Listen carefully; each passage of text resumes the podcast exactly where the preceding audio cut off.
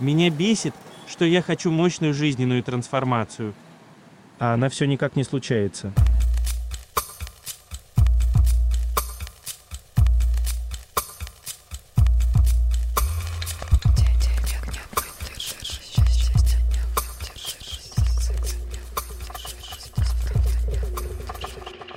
Чем мы с тобой хотели бы обсудить сегодня, Свет? Давай представимся для начала. Давай. Привет. С вами подкаст «Но вы держитесь», и мы Света Шедина и... Алексей Иванов. Ваши два берега. Да, мы с тобой два, два берега. У тебя калифорнийская Pacific Ocean, у меня North От. Атлантический океан. Есть, короче, идейка. А давай мы с тобой в этом подкасте сделаем специальную штуку прикольную, но расскажем, что это было потом. И для начала послушаем бесячище, который к нам пришел. Давай. Меня бесит, что я хочу мощную жизненную трансформацию. А она все никак не случается. А вот у меня такие мощные жизненные трансформации случаются. Я уже думаю, когда же будет просто спокойное время э, без всяких жизненных трансформаций.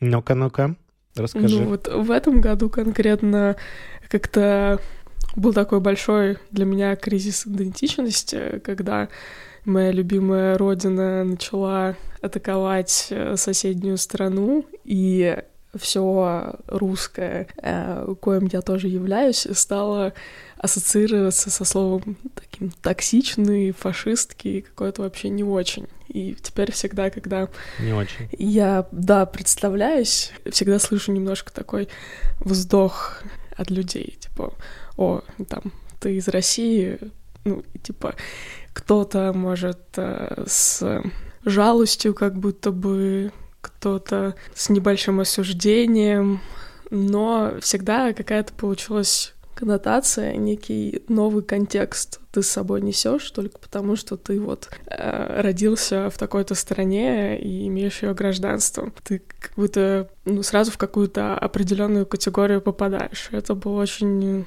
такой новый для меня опыт, как я себя как-то по-новому начала чувствовать в мире. Я бы даже сказал, что стало понятно, как немцы себя чувствовали в конце 30-х годов. Все. И те, кто решил в Германии остаться, и те, кто решил оттуда срочно свалить. Я думаю, всем казалось э, невыносимо, ну, многим, может быть, казалось не так, но многим, я думаю, было хреново. Это, кстати, интересно. Я думаю, с Японией примерно так же было какое-то время после войны. Совсем японским, например. Кстати, вот тот факт, что Япония сейчас такая мощная страна, и в целом, несмотря на то, что она в Азии считается страной там, западного мира, э, конечно, так было не всегда, еще там в 70-е она не была таким, знаешь, синонимом качественного чего-то и продвинутого, mm-hmm. прогрессивного. То есть все это случается довольно быстро, то есть за несколько десятков лет. Я помню, мы изучали вот этот феномен Made in China, да, условно, отношение людей к тому, что где-то там сделано в какой-нибудь стране, не, не первого, так сказать, сорта. Оказывается, что Made in Japan до там 70-х mm-hmm. годов, до конца 70-х тоже примерно означало, что сделано где-то там, где ничего хорошего не жди. Но, тем не менее, упорство и труд все перетрут как говорится. Да, то есть, получается, трансформации, они могут происходить в какие-то очень короткие сроки, а если выбирать правильные ориентиры для этих трансформаций, не на разрушение чего-то, а на созидание. Да, да, я думаю, что ты абсолютно права. Ну, вообще, давай мы, поскольку часто здесь в подкасте нашем обсуждаем тот факт, что сказки, мифы, легенды э, часто содержат всякое полезное, интересное, доброе и вечное. Давай подумаем про то, где встречается такая история, что человек хочет трансформации, но mm-hmm. она либо не случается, либо, либо не происходит по щелчку пальцев. Да, когда мы подумали про тему трансформации и ее отсутствие, мы сразу вспомнили, конечно же, сказку про спящую красавицу. Это когда у короля и королевы родилась долгожданная дочь, но вот они приглашают на пир всех фей королевства, кроме одной, потому что, ну, то ли не хотели ее видеть, то ли решили, что она умерла. Но в самый разгар, естественно, пира приходит эта фея злая и такая обиженная говорит, что ну вот не пригласили меня такие заразы. Значит, ваша принцесса, долгожданная любимая, уколет палец о веретено и умрет. Но какая-то с феей более сердобольных смягчает этот приговор и говорит, что да, принцесса уколет палец, но не умрет, а уснет на сто лет. Ну, если только там не придет э, принц и не пробудет ее. В некоторых версиях сказки вообще никакого принца нет. Просто вот уснет и все. Как мы все знаем, если что-то должно сбыться, оно сбудется. Если ружье висит в начале, оно должно выстрелить в конце. Если суждено принцессе уколоть палец о веретено, найдет она веретено и уколет мне палец. И вот это пророчество случилось, как там не прятали родители от нее все веретена, веретен, веретена, не знаю, как правильно, и попадает в такое летаргическое состояние. Вместе с ней весь замок тоже засыпает, и родители засыпают, и все вот такие не лежат, спят эм, сто лет, пока в один прекрасный день не приходит э, некий прекрасный мужчина, который вот забрел в этот замок, э, нашел в этом замке странную картину, что вообще-то все спят, но решил таки воспользоваться э, ситуацией и чмокнуть красивую спящую девушку в губы. И Конечно, она от этого проснулась, и жили они долго и счастливо. Э, вот такая сказка. А что же нам юнгианский анализ про нее скажет? Сейчас э, я расскажу одну вещь про вот это как раз э, спящую красавицу. Может быть, мы этот вопрос трансформации. Может быть такая история, что как раз до того, как принцесса у нас засыпает, у нее как бы процессы происходят ну, достаточно хаотично. То есть она немножко как жертва и попадает в разные неприятные ситуации. А принц, мне кажется, можно воспринимать его как то, что это что-то такое, что подразумевает некоторый поворот сознания, да, то есть, условно говоря, что инь и янь должны совместиться. Анима и анимус должны прорасти внутри персонажа, и для этого, ну, ей нужно преодолеть какие-то препятствия. Вот эти как раз у розы, как это называется, шипы, какие-то животные и так далее. Ну, короче, это как бы вот как раз страгл такой, как бы желание преодолеть сложности, чтобы, чтобы совершить вот этот процесс индивидуации. С другой стороны, соответственно, вот есть этот принц, который ее, в общем-то, ищет и находит, и целует, и тут раз, и она просыпается. Мне кажется, в этом тоже есть какой-то намек на то, что нужно две стороны в этом уравнении. Недостаточно просто хотеть каких-то трансформаций, тебе еще нужно позволить им как бы с тобой случаться. В общем, это тоже, знаешь, как будто внутренний мужской принцип и внутренний а, женский принцип. А, под принципом я имею в виду, конечно, не мужчина и женщина, а скорее вот то, что мы называем как инь и янь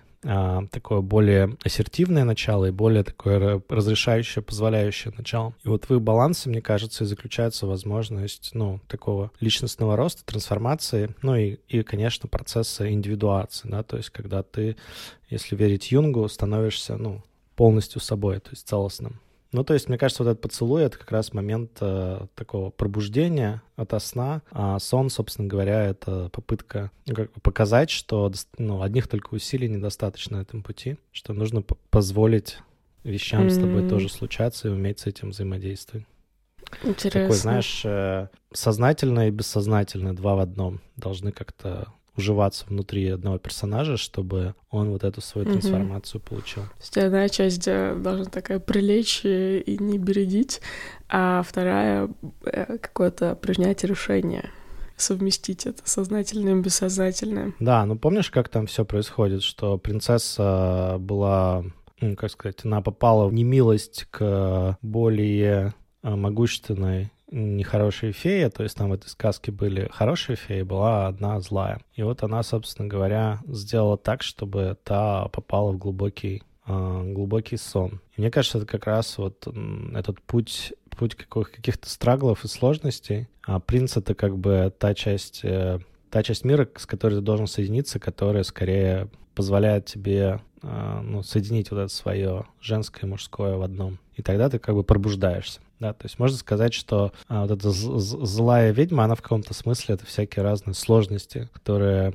вот это Sleeping Beauty, да, спящая красавица преодолевает. Интересно. Давай еще, может быть, напомню пару вещей, которые тоже важны здесь, а, потому что, мне кажется, тут еще есть некоторые невежество и незнание в самом начале. То есть почему возникают все эти сложности. Sleeping Beauty, если верить оригинальной сказке, звали а Аврора. Его, значит, Аврора, угу. собственно говоря, всякие феи были, короче, которые пришли ее поздравить. Но король с королевой, видимо, не очень хотели видеть э, как раз злую волшебницу, и поэтому и не позвали. И она, конечно, после этого затаила злобу. Мне кажется, самый же первый урок — это про то, что, ну, сложности с нами случаются, когда мы сами как бы себя ведем немножко, а, ну, в каком-то смысле несправедливо справедливо по отношению к другим. Это как бы нам возвращает некоторые сложности в нашу жизнь. Да, ну такое получается э, заранее отсекание трудностей, возможно, создает э, в дальнейшем еще больше трудностей. Ага. Непринятие как бы такого негативного опыта, не понимали, что вот эта фея злая, может, и не стоит ее вообще принимать э, как часть этого празднества привело к тому, что они эскалировали этот конфликт с феей и навлекли только больше на себя неприятностей. Мне mm-hmm. кажется, это тоже классная метафора, э, когда вот хочется соломки постелить везде и не принимаешь свою какую-то темную сторону, темные стороны других людей, mm-hmm. и хочется жить в каком-то максимально безопасном мире, который потом в итоге становится из-за этого стерильным, из-за того, что в нем нет негативного опыта, нет баланса белого и черного. Да, если ты помнишь, там еще произошла такая интересная вещь, что когда родители, ну, там, во-первых, спящая красавица стала уже совсем взрослой, то есть ей 16, по-моему, лет было, если верить сказке, или около того, то есть в нашем современном интерпретация, условно, когда, из, когда она стала совершеннолетней или там готовой к взрослой жизни, вот в этом расцвете сил с ней приключился этот, собственно говоря, инцидент. И это мне тоже показывает, что, ну, то есть надо дорасти до какого-то возраста, чтобы с тобой начали случаться вот эти вот какие-то штуки. То есть ты должен перейти из такого детства уже в какое-то юношество или даже взрослую жизнь, э, чтобы, собственно говоря, с тобой начали случаться вот эти настоящие сложности, с которых можно что-то достать для себя. Вот. если ты помнишь, там в чем фишка заключается, там вообще очень много про шипы, розы и прочее такое, потому что, ну, когда, когда укололась эта э, спящая красавица э, шипом специально, э, любезно предоставленным спонсором, злой колдуньей, у нее так произошло, что она, ну, она, по сути, вырубилась, да, вырубилась спать. Поскольку это все расколдовать нельзя было в это время, ее как бы оставили спать, и вот тот замок, в котором она спала, все это, короче, место обросло большим лесом, а, с, тоже с разными шипами и, короче, преградами. И как раз а, вторая часть психики, да, про которую мы говорим, это принц, она здесь должна была продраться через вот этот, как бы, вот эти вот э, сновидения, через эти сложности, чтобы, как бы, соединиться подсознание и сознание. Мне кажется, что это прекрасная метафора того, что как бы сперва происходит расставание с какими-то своими детскими представлениями о мире, а потом преодоление сложностей, а потом, ну, какая-то необходимость все-таки соединиться с чем-то, что ты не понимаешь, не знаешь. И здесь как раз могут быть интерпретации. То есть можно говорить, что это сознательное должно как-то с бессознательным воссоединиться. Можно, как ты говоришь, э, принять ту гипотезу, что это на самом деле нам рассказывает, что для полноценной трансформации нам нужно идти в свои темные стороны, в свои теневые проявления, и только когда мы их принимаем, собственно говоря, этот темный лес может как-то подраступиться и две эти части нашей психики могут соединиться в конце концов. Вот. Угу. Ну и, как всегда, когда в конце сказки кто-то женится, а там, естественно, принц и принцесса женились, это значит, что они прошли какие-то свои квесты и готовы к соединению, то есть к тому, чтобы по-взрослому совсем уже воспитывать семью. Про взросление интересно очень ты сказал. А, насколько я помню, вот действительно спящая красавица укололась этим а, спиндл, как это по-русски, веретеном. Uh-huh. А веретено ее мама и папа от нее прятали по всему замку, потому что они знали, что вот оно заговоренное, и как только она его коснется, этого веретена, она в какой-то сон э, вечный упадет. Мгм. И они как бы отодвигали вот этот э, процесс ее взросления, наверное, сознательно. Но, видимо, какие-то процессы невозможно пройти без Мгм. э, вот того, чтобы уколоться один раз, без того, чтобы пройти какой-то сложный путь. Мгм. И как бы ты от себя это не прятал, ам, или кто-то от тебя не прятал, вот эта инициация, она возможна только через э, такую непростую историю.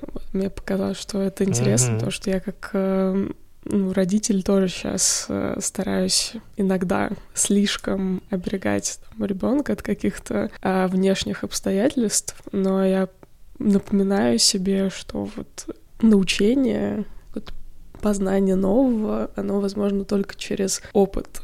И иногда он будет негативным, иногда он будет каким-то больным и неприятным. Так ребенок понимает в этом мире для него, что не для него, что опасно, что безопасно. Это невозможно без практического опыта, мне Мгм. кажется, вложить в человека. Да, еще знаешь, что интересно, что вот как раз ты коснулась вот этого ис- истории, что мы все как бы делаем какие-то глупости и ошибаемся, и по незнанию, неопытности совершаем ошибки. Если ты вспомнишь, как оригинал истории, там, по-моему, Веретено было сговорено на то, чтобы вообще ее убить, эту принцессу Аврору. Но поскольку она, по-моему, там вмешалась какая-то из добрых волшебниц и заменила, словно это заклинание на то, чтобы она уснула. И это тоже, мне кажется, такой интересный намек на то, что там а, мы все со- совершаем ошибки, но чаще всего они не смертельны, хотя могут приносить большие трудности. Ну и получается, да, действительно, этот сон, это как бы очень похож на неосознанность, да, unconsciousness, то, что называется неосознанная или подсознательная какая-то часть, а, ну, такая более сознательная, мускулинная часть как приходит к ней в виде принца, как бы, чтобы соединиться. Но для этого нужно нужно какое-то время, терпение, и все это как бы занимает время. А что ты могла бы вот вынести из этой истории? Наверное, первый такой урок, э, начиная с родителей, э, когда ты принимаешь весь опыт таким, какой он есть, не пытаясь э, отсечь какую-то часть, которая кажется неприятной. Как Мгм. вот э, в истории это они не пригласили специально фею, которую они предположили может э, оказать плохое влияние на их дочь. Э, Вот мне кажется, что нужно, как ни странно, да, вот этот опыт э, принимать, а не закрывать на него глаза. Если возвращаться к той истории, про которую я сказала, что вот я русская, значит, я там токсичная. А, Мне очень помогло как бы в эту историю войти сразу, как только там начались февральские события, не отказываться от того, что это неправда, да, я остаюсь такой же, какой я всегда была.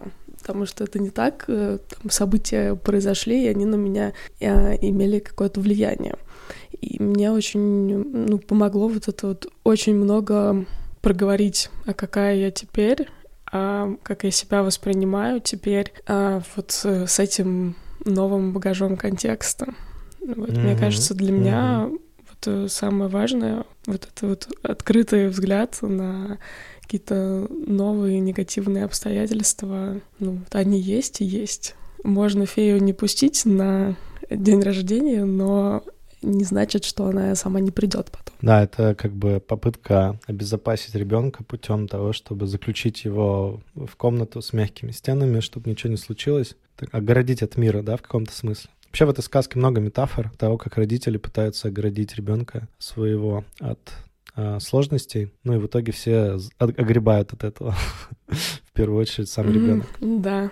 И может быть это как раз, да, про А ты что... какой урок вынес? Слушай, я сейчас думаю, что вообще в целом интерес, интересность этой сказки заключается вот в чем. Обычно же в сказке как, как бывает, что есть какая-то ситуевина, и мы видим главного героя, и он идет как бы э, решать какие-то свои квесты, дальше с ним там куча вещей происходит, и там в итоге трансформация. Мы, мы про это говорили не раз, и там разбирали в предыдущих выпусках такие штуки. Но мне кажется, что вот если разделить трансформацию именно на две части, то данная сказка, она вот э, «Спящая красавица», она отлично показывает вот как бы два отдельных героя в ней. Первый герой — это, собственно, вот этот вот наивность какая-то детская, не, не, неосведомленность, неопытность, которую пытаются со всех сторон защитить от, э, ну, такого более жесткого взрослого мира. А вторая часть отдельная, да, как бы они разделены во времени, это, собственно, принц, который идет искать эту спящую красавицу. И это любопытно, потому что спящая красавица заморожена немножко во времени, да, ей всегда 16, вот это вот, как мы, помнишь, про Питера Пэна рассуждали, что ему там всегда сколько там, угу. 11, по-моему. Вечный мальчик. Вечный мальчик, да, вот.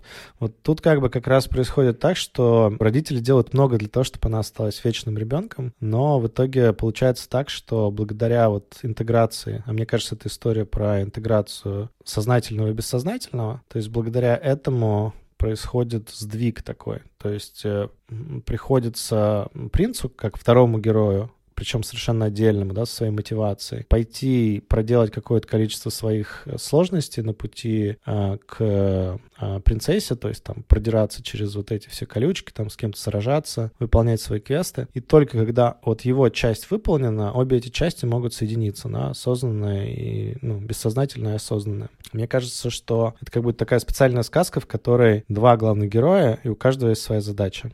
Каждый как бы получает свой какой-то урок, и только когда они оба начинают сочетаться, только тогда, в общем, можно сказать, что происходит какой-то, ну, вот такой э, алхимический брак, как мы называем, да, то есть сочетание э, двух сторон э, разных личности, которые ведут, собственно говоря, к той самой трансформации, которой, мне кажется, у нас был бесяк. Так что я бы эту рассказку рассматривал, как, знаешь, вот такое разделенное на две части, чтобы нагляднее показать что-то повествование такое. Да, ты очень классно рассказал про то, что ну, родители, возможно, подсознательно как-то старались остановить прекрасное мгновение, когда их э, дочь э, невинна, но потом она впадает вот в этот сон, и ничего не происходит, да, никакой трансформации нет. И только когда приходит э, принц, какая-то вот активная часть, начинает что-то происходить, и на самом деле вся жизнь и все какие-то новые новые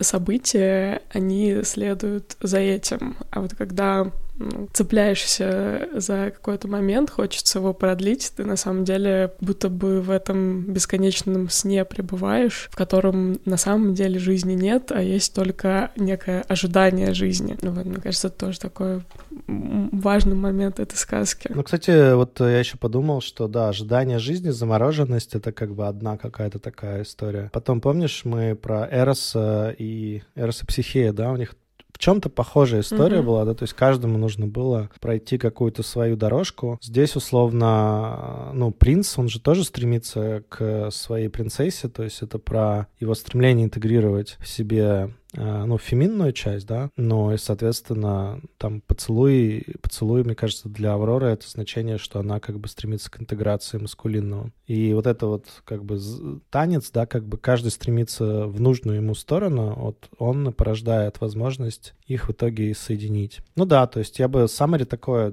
дал, что если кто-то есть темный, злой, и мы пытаемся его как-то отстранить максимально, то это ровно та сила, которая связана с, нашим, а, ну, с нашей тенью, с нашими негативными проявлениями. И, скорее всего, она будет появляться. Может быть, там не сразу, но там вот как в этой сказке не позвали, условно говоря, на Кристины на момент, когда девочка только родилась, но там через 16 лет ей все равно это прилетело ну, теневое вот это проявление. И раз показывается, что родители все делали, чтобы ребенок не ходил в свою тень, не знакомился с ней, вообще не знал о ней. Но все равно оно произошло, все равно оно случилось. И я бы еще про ну, запрос на трансформацию думал как про то, что все равно придется на этом пути столкнуться своими теневыми проявлениями, что-то с ними сделать. Ручки засучить. Да.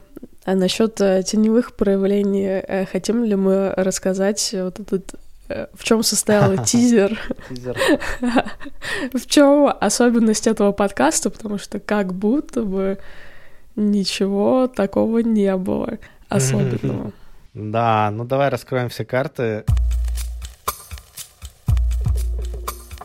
Почти весь этот подкаст so far до текущего момента а, был сгенерирован с помощью а, OpenAI. Это такой проект по э, искусственным интеллектом. У них недавно появился чат, который называется э, чат GPT. Можно общаться с искусственным интеллектом, задавать ему вопросы или просить его объяснить юнгианский смысл сказок, и он все это сделает. И, собственно говоря, мы да. сперва попросили ну, сперва мы придумали бесяк, и искусственный интеллект нам озвучил его. А, тот бесяк, который вы слышали, он тоже принадлежит нереальному человеку. Потом мы э, попробовали поисследовать с помощью чат-бота, с помощью искусственного интеллекта, а, что нам говорит запрос на трансформацию. И потом мы поискали сказки, а, связанные с а, запросом на трансформацию. Нашли ту, которая нам больше всего нравились, нравилась. И опять же у того же э, искусственного интеллекта попросили нам, ну, как бы объяснить юнгианский смысл этой сказки. И мы, конечно, со Светой что-то от себя добавили, но процентов на 70-75 я думаю, что это было такое совместное творчество с искусственным интеллектом, где он играл главную роль.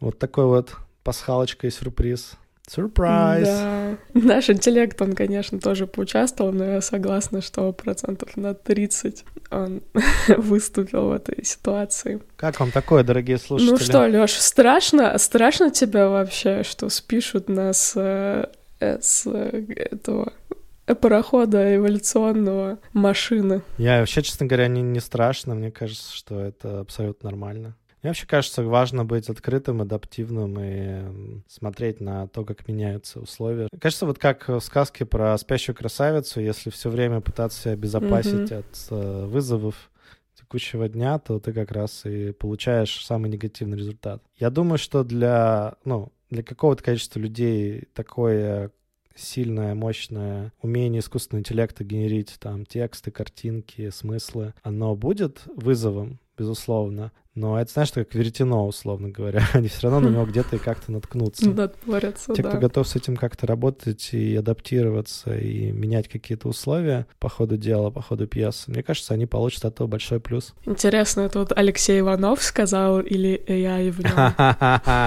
Нет, это моя нейронка. Это моя была нейронка.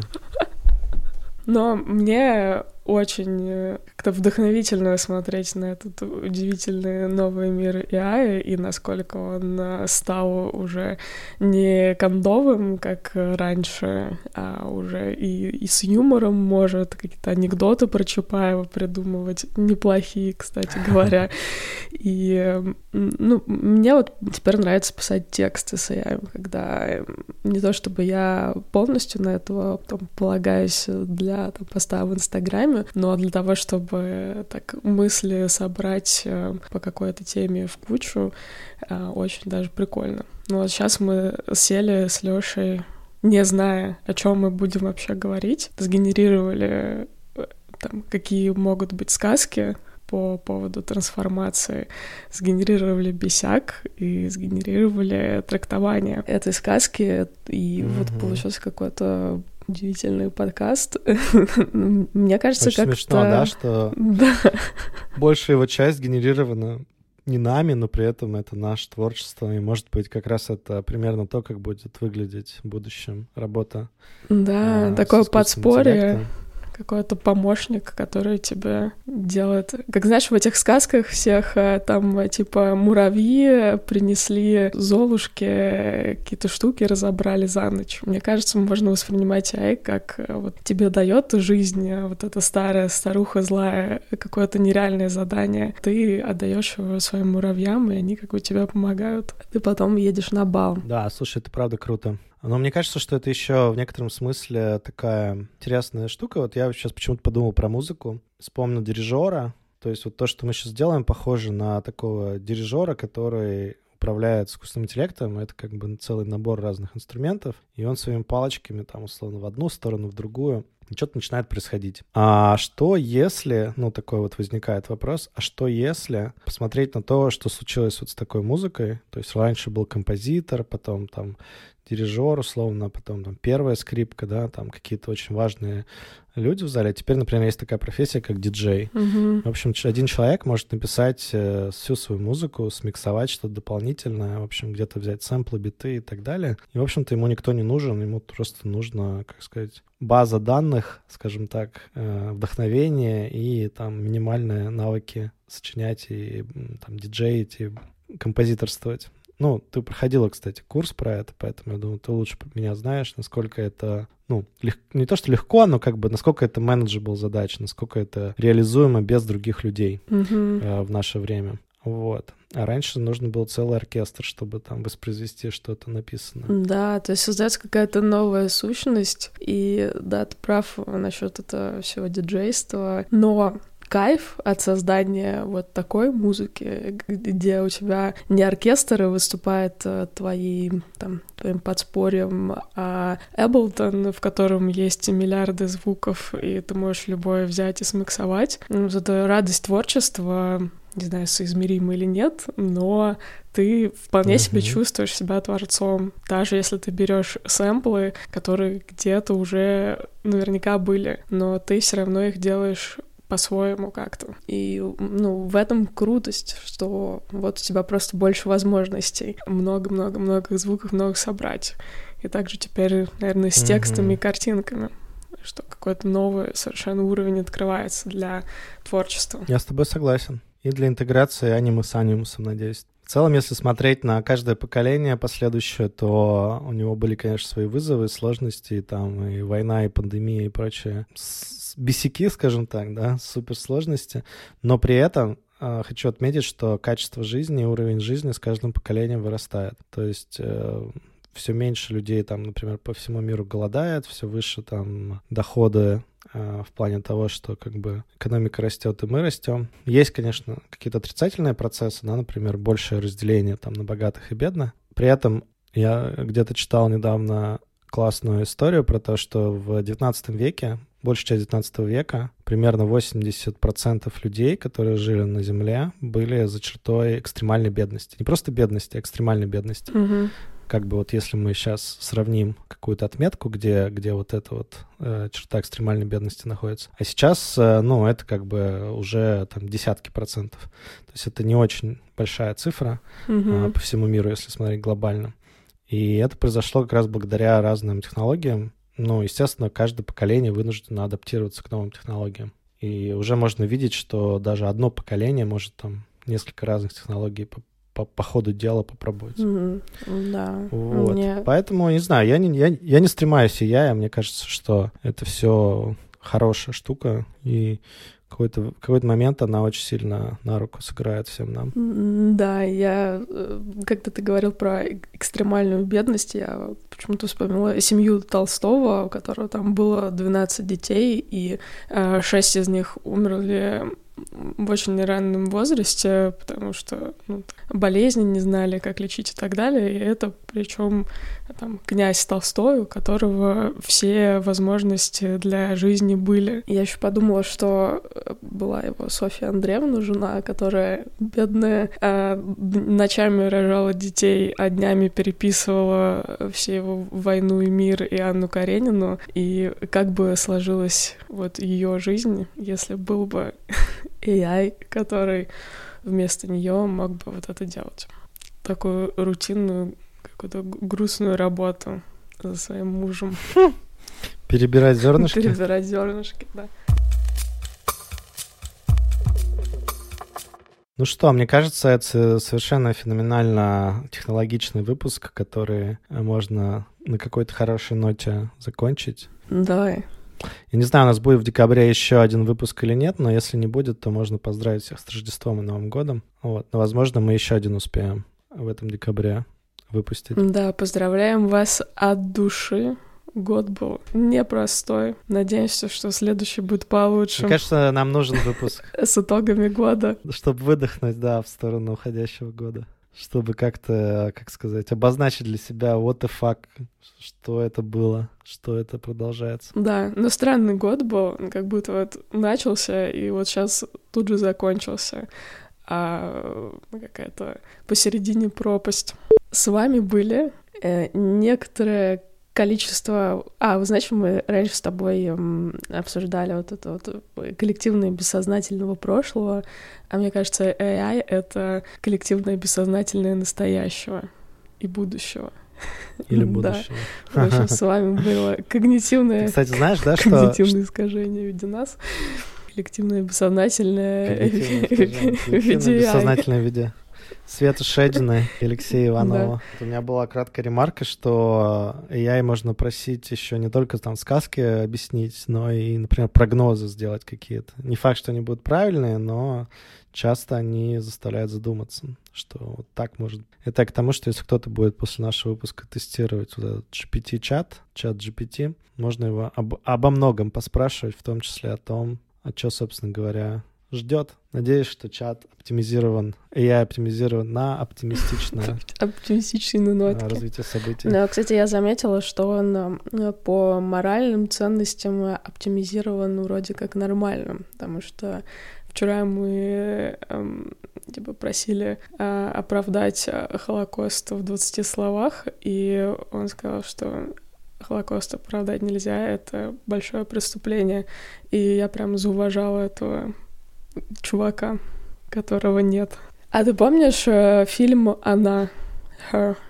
Да, конечно, помню. Да, и как-то это всего, наверное, не знаю, сколько, 10 лет прошло с того момента, как этот фильм вышел, и тогда он казался чем-то нереальным. А, Что вот человек влюбился в голосовую помощницу, а вчера я переписывалась э, с AI, и я заметила, что он такой интересный собеседник, что я практически влюбилась в какие-то его ответы. Это было такое интересное для меня открытие. Как я раньше по Аське общалась с какими-то молодыми людьми из Европы, и мы... А может, они были не молодые? Может, не очень молодые, да.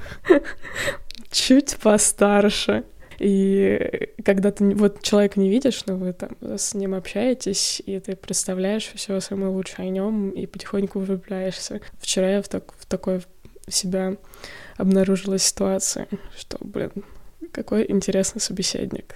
Да, я, да, я подумал, что если добавить к этому AI такой какой-нибудь красивый голос, э, ну, не просто роботизированный, да, а какой-нибудь такой, который умеет там и заигрывать, и смущаться, и стесняться, ну, то есть какие-то человеческие эмоции мож- может проявлять поверх как бы того, что там написано в озвучке. Мне кажется, был бы очень похоже на Her. И когда я его впервые смотрел, казалось, что это какое-то очень отдаленное будущее. Ну вот оно уже наступило. оно не, не такое уж отдаленное. Да, Ну что, за классное будущее? За хорошее будущее? за классное будущее, да. Наверное, скоро будет порно, знаешь, по запросу. Света, она уже по запросу. Ты знаешь, что такое правило 34? Нет, не знаю. Правило 34 — это такое правило, согласно которому, кто бы то ни придумал, существует порно про это. Там Star Wars э, персонажи, которые занимаются сексом с комнатными растениями, скорее всего, будет порно про это. И я уже не нужен.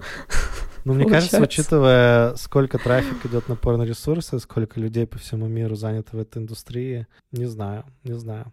Но вообще вот э, генерить какой-нибудь хентай по запросу, это да, это легко. Представляешь, будут люди не сниматься э, в порно, а тупо генерить запросы для AI, какой хентай сделать. Вот мы как раз э, говорили о возможностях. Посмотрите, какие удивительные открываются горизонты. Очень много удивительных горизонтов. А я напомню, что наш курс аутентичной коммуникации теперь можно проходить в своем ритме в любое время, чтобы в новом году не избегать конфликта, если, допустим, с командой топчетесь на одном месте, но принципиально не обсуждаете, что не так, потому что не хочется портить отношения. В курсе мы очень подробно рассматриваем, как все таки входить в конфликт и делать так, чтобы он был продуктивным, и все неразрешенное становилось разрешенным, а все тайное становилось явным, как говорили в какой-то передаче на РЕН-ТВ. А те ссылались на цитату Сократа. Сказки до порно, Свет. Вот вот что у нас как бы лейтмотивом прозвучало, я сейчас подумал, этого выпуска. Сказки до порно. Ну, еще немножко песен из 90-х, которые мы с тобой напеваем периодически. Поставим, может быть, в конце этого выпуска Да. Классику 98-го года. 98-го, вау. У реки два берега, ребята, не забывайте. А мы прощаемся с вами. Всем пока. Пишите нам запросы для чат-бота. Пока-пока. Bye-bye.